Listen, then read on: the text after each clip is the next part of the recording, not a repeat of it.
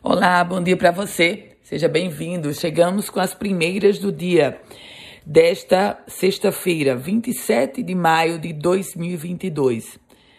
Depois de 12 horas, um júri popular condenou o policial militar Altair Barbosa da Cunha de 12 a 12 anos e 6 meses de reclusão.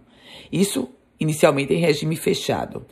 O policial ainda foi condenado à perda da função pública. Ele foi acusado do homicídio de Lucas Soares Costa, de 18 anos, do bairro de Serra Rosado. O crime aconteceu em fevereiro de 2018. Lucas estava com a namorada e um grupo de aproximadamente 40 motoqueiros, dando voltas pela cidade, quando foi atingido por um disparo de fuzil.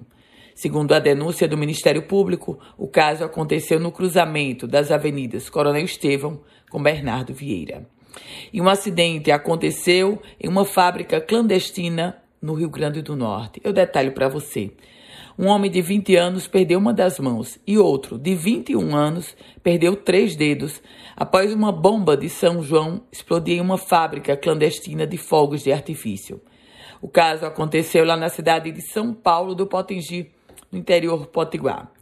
Trago informações agora sobre leilão porque os Correios aqui do Rio Grande do Norte, eles vão promover um leilão para alienação de veículos. Serão ofertadas 59 motocicletas com baú e 5 carros modelo furgão.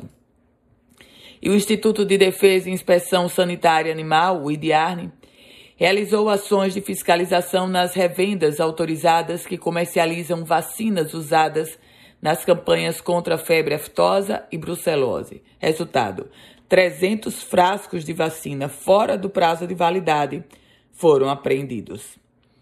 Economia no âmbito de preço caro, de preço mais alto.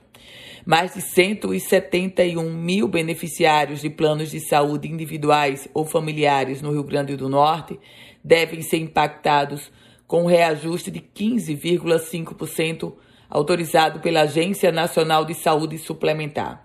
Em todo o país, 8 milhões e 900 mil consumidores serão afetados pelo aumento nos serviços de saúde. Aliás, lembrando a você que em 2021 a ANS aprovou uma deflação de 8,19%, o que significou, naquele ano, uma redução nos valores vigentes. O assunto agora é vacinação no âmbito do passaporte. O governo do estado flexibilizou o passaporte, o passaporte da vacinação. Foi publicado um decreto da governadora Fátima Bezerra, liberando a comprovação do esquema vacinal contra a Covid-19 para entrada em locais públicos e privados. STTU com câmeras que serão instaladas. A Secretaria de Mobilidade Urbana vai começar até o final do próximo mês a instalação de equipamentos de vídeo monitoramento inteligente em áreas da capital potiguar.